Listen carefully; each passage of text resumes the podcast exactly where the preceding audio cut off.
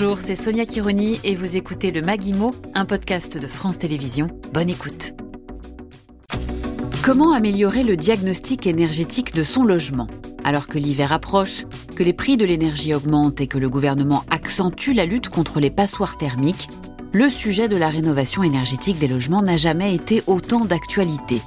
Ces travaux sont souvent coûteux, même s'il existe des aides, mais attention aux arnaques. Louis-Marie Gillier, responsable commercial chez Helio, spécialiste de la rénovation énergétique. Alors depuis quelques années, euh, en effet, euh, les arnaques se sont multipliées. On constate néanmoins depuis 3-4 ans euh, un effort de l'État et des autorités pour contrer ces arnaques. Quelles sont les arnaques les plus fréquentes? Les arnaques les plus, fréquentes euh, ces dernières années, c'était les arnaques euh, sur l'isolation à 1 euro ou à 0 euro. Euh, c'était les arnaques sur les installations de pompes à chaleur également chez les particuliers. beaucoup d'arnaques sur, bah, sur des aides financières qui n'existent pas ou sur des travaux qui ne seront jamais réalisés.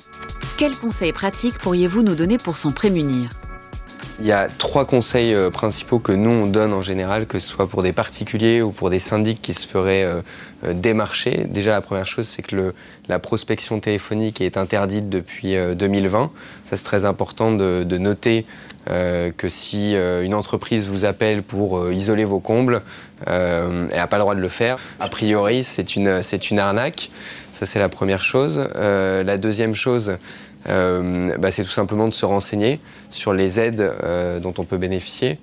Euh, sur les entreprises de travaux qu'on va potentiellement missionner. Pour ça, il y a différents moyens, mais vérifier que l'entreprise de travaux soit bien euh, RGE, reconnu garant de l'environnement, qui est un petit label qui, apparaît en général en haut des devis, enfin qui doit apparaître en haut des devis.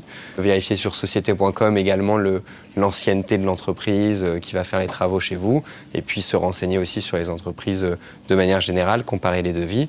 Et la troisième, la troisième astuce, c'est aussi notamment pour les professionnels de l'immobilier, mais aussi pour les particuliers, de se faire accompagner par des entreprises qui sont mandatées par euh, l'ANA, donc l'Agence nationale de l'habitat, euh, bah, pour pouvoir poser ces questions, pour pouvoir savoir euh, à quelles aides on est éligible également, et puis pour pouvoir avoir toutes les informations. Il y a des lois qui petit à petit vont contraindre les propriétaires de passoires thermiques, donc des logements qui seraient classés en F ou en G selon le diagnostic de performance énergétique le DPE.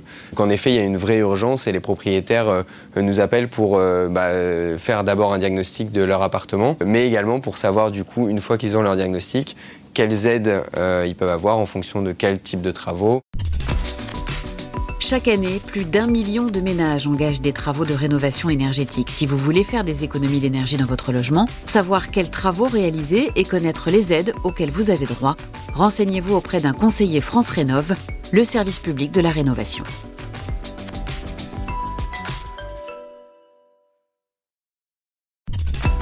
C'était le Maguimo, un podcast de France Télévisions. S'il vous a plu, n'hésitez pas à vous abonner pour ne rien manquer. Vous pouvez également retrouver le Maguimo en vidéo sur France.tv. À bientôt.